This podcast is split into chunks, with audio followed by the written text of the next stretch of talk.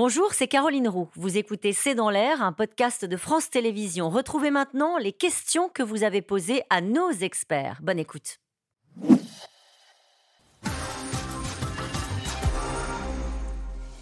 Pourquoi faire des recherches dans cette zone alors qu'elle a déjà été ratissée en 2008 Timothée Boutry.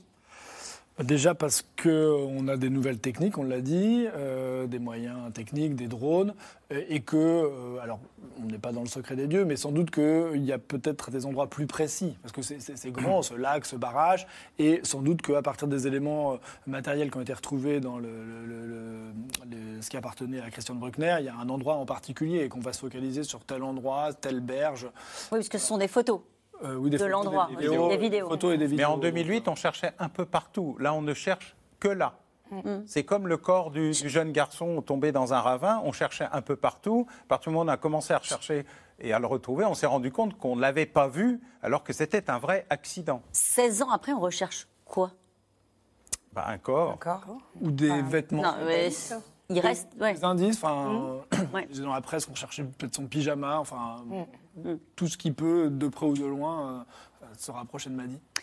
Une question de Ray. Dans le Gard, pour inculper le pédophile Christian Bruckner, faut-il que le corps de la petite Maddy soit découvert et que l'ADN soit exploitable? Non, poursuivre quelqu'un sans avoir le corps, ça a été le cas euh, dans plusieurs dossiers fournirés, par exemple, puisque c'est le plus facile à retrouver. Mais euh, non, il suffit d'avoir des indices concordants, euh, parfois des indications de l'auteur.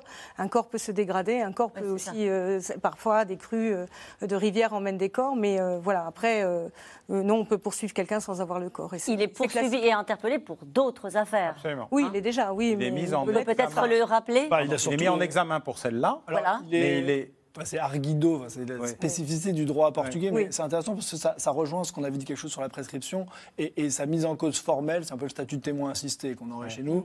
Elle, intervient parce que la prescription c'est 15 ans au Portugal et c'est sans doute une des raisons qui fait que Christian Bruckner a été officiellement mis en cause. Mais ce qui est intéressant sur Bruckner, alors, euh, ça n'a rien à voir, mais il a été condamné, il a purgé une peine parce qu'il a violé une septuagénaire à Praia da Luz, deux ans avant la disparition de Madi, dans une villa qui est à euh, je dirais 500 mètres de, du complexe où était euh, Madi. Donc c'est ça aussi qui fait que, bon, il, y a des, il y a ce faisceau, on sait qu'il était sur place, il a reçu un coup de téléphone, il y a ce précédent. Alors on est sur une septuagénaire, ça n'a rien à voir, mais quand même sur un fait de nature sexuelle, il a, il a été condamné. Par le passé, il n'avait pas un que pour les septuagénaires. Il a des antécédents de pédocriminalité, donc voilà.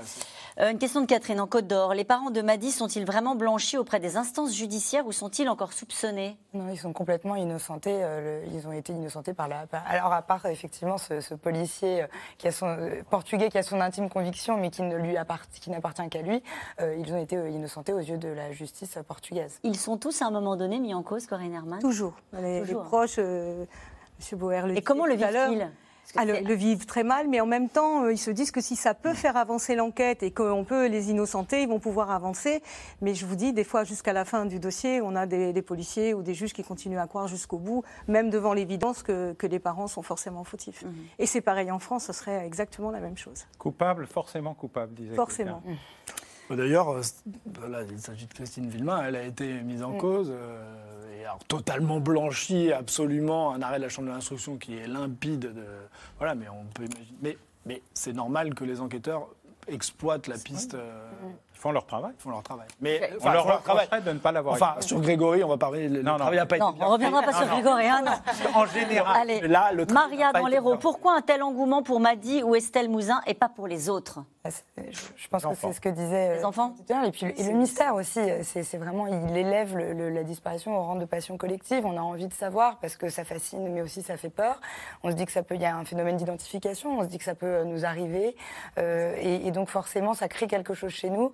On a, on, a envie de connaître euh, la réponse, de, de, savoir pourquoi et de savoir ce qu'il s'est passé, et, euh, et voilà d'avoir une, une, réponse. Je pense que le mystère est très important là-dedans. Mais si demain vous avez une reprise d'une information qui amènerait à rouvrir l'enquête sur l'affaire Grégory, la déferlante médiatique ferait que vous feriez une émission tous les soirs pendant mmh. plusieurs jours. sans doute. Elle n'est pas, pas, clôturée. Non, non, je sais. C'est un événement très. Allez, de quels moyens disposent les enquêteurs pour les affaires internationales? Sont-ils habilités à intervenir à l'étranger Non. Non. Non, ils ne sont pas habilités à intervenir. Ils peuvent assister, mm. aider, entrer dans des groupes de coopération, passer par euh, Europol ou Interpol dans des cas extrêmement précis, mais on fait une, demande d'entraide, euh, on fait des groupes de coopération. De plus en plus, d'ailleurs, on invite euh, quand il y a une intervention à l'étranger sur un national, euh, les policiers euh, locaux. Il arrive même que les magistrats puissent avoir une entraide judiciaire, mais ils ne le, décident pas eux-mêmes. Ils sont invités, on les... et dans un cadre qui est extrêmement précis et strict. Il y a beaucoup de conventions judiciaires. Au niveau européen, il y a un dispositif qui est un peu plus précis dans un cadre particulier, mais on n'y va pas en disant coucou, je m'occupe du dossier. Et Interpol ne déboule pas avec sa pelle et son pistolet pour arrêter les voleurs. Non plus, ça, c'est à la télé. Ah oui, ça. Merci. Merci de nous aider. Euh, Olivier, dans le Pas-de-Calais, euh, où en est l'affaire Jubilard? Les enquêteurs restent silencieux. Est-ce le signe qu'ils avancent sur ce dossier? C'est vous la spécialiste du dossier. Alors, les enquêteurs restent silencieux, ça c'est euh, normal, hein, évidemment. C'est au procureur de la République de s'exprimer s'il veut rendre des éléments publics. L'affaire en est toujours, au, enfin, j'allais dire toujours au même stade, le, mari de Delphine Jubilard, Cédric, est toujours euh, emprisonné aujourd'hui, présumé innocent bien sûr, mais en détention provisoire. Euh, l'enquête, a priori, est en train de se terminer. On est plutôt euh, en train, les derniers actes d'enquête sont en train d'être menés, et a priori, sauf énorme surprise, les, les juges d'instruction devraient rendre une ordonnance de mise en accusation et le renvoyer devant la cour d'assises, puisqu'il y a quand même un faisceau d'indices graves et concordants qui pèsent aujourd'hui contre lui. Donc il pourrait y avoir un mais alors ça c'est hypothétique, mais un procès qui pourrait se tenir euh, en 2024. À partir de quand une disparition est-elle inquiétante? Tout de suite. Il faut le dire. Pardon, bah, mais très bonne réponse. Du coup, il ne faut, plus réfléchir. Oui, parce qu'on met des critères, mais en fait, Un enfant, c'est tout de suite, c'est dans les 10 minutes, il faut déployer les, tout ce qu'on peut. Mais ça veut dire quoi, déployer tout ce qu'on peut? Mais il faut euh, alerter tous les services de police, euh, d'autoroute, de, de déplacement. Tout de suite. Et un Quel que soit l'âge du disparu, c'est ça que vous voulez dire? Mais pour un enfant, pour un mineur, ah tout de suite. Et attention, il y a la zone d'ombre qui est euh, les 15-18 ans, où ils sont presque majeurs. Ils sont en danger. Dès qu'ils sont en fugue, et même s'ils ont fugué, ils sont en danger. Pour moi, une fugue est une disparition inquiétante parce qu'on a un mineur qui est au contact de pédophiles, d'agresseurs euh, ou de gens euh, divers et, et, variés. Et puis, selon les circonstances, évidemment des disparitions d'adultes, selon les circonstances, parce qu'on a un téléphone, parce qu'on a trouvé un sac, parce qu'on a trouvé des éléments, il faut tout de suite s'y intéresser mais les enfants, on ne devrait plus. D'abord, déjà, il ne devrait pas y avoir de prescription hein, concernant les affaires criminelles sur les enfants. On ne devrait pas se poser de questions. On se pose encore des questions. Moi, j'ai eu encore un cas cet été où on a mis du temps pour rechercher. Euh, quelles, étaient les questions qui étaient posées Que se posaient les gens qui ne voulaient pas signaler la disparition Oh, elle va revenir, c'est pas grave, elle est allée chez une copine. Non, tout de suite. Il n'y a pas de discussion même si on retrouve l'enfant tout de suite, tant mieux. On aura tout de suite la gendarmerie, tout de suite la police. Suite, il faut alerter tout le monde, il faut que ça remonte, il faut que les caméras de, des autoroutes, etc. Alerte enlèvement marche à tous les ça coups, marche, très bien, mais ne marche pas pour toutes les disparitions. Il faut des critères très précis. Donc tout de suite, et je veux juste rappeler que demain, c'est la journée internationale eh des enfants disparus. C'est aussi pour ça que vous êtes là aujourd'hui. Bah voilà, et c'est important puisque l'association euh, Charazène Bendouyou, on cherche une petite fille, va lancer euh, des discussions autour de cela et qu'on fait des réunions depuis plus de 20 ans euh, ce jour-là, il est très important. Voilà. Mais c'est vrai qu'on devrait faire un effort en déployant euh, alerte enlèvement d'une autre manière, en alerte disparition. On a demandé un petit peu, mais c'est compliqué.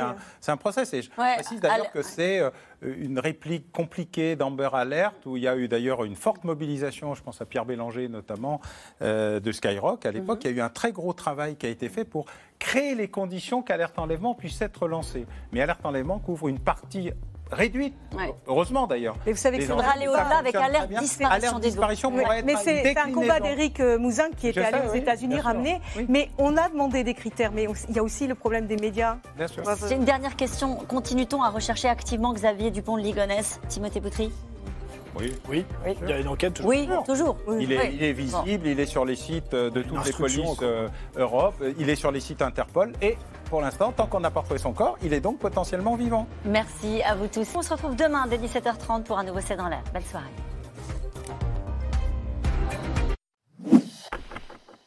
Merci d'avoir écouté C'est dans l'air. Comme vous le savez, vous pouvez désormais écouter l'intégrale, mais aussi l'invité ou vos questions à nos experts. Tous ces podcasts sont disponibles gratuitement sur toutes les plateformes de streaming audio. Et pour le replay vidéo, c'est sur France.tv, bien évidemment. À bientôt.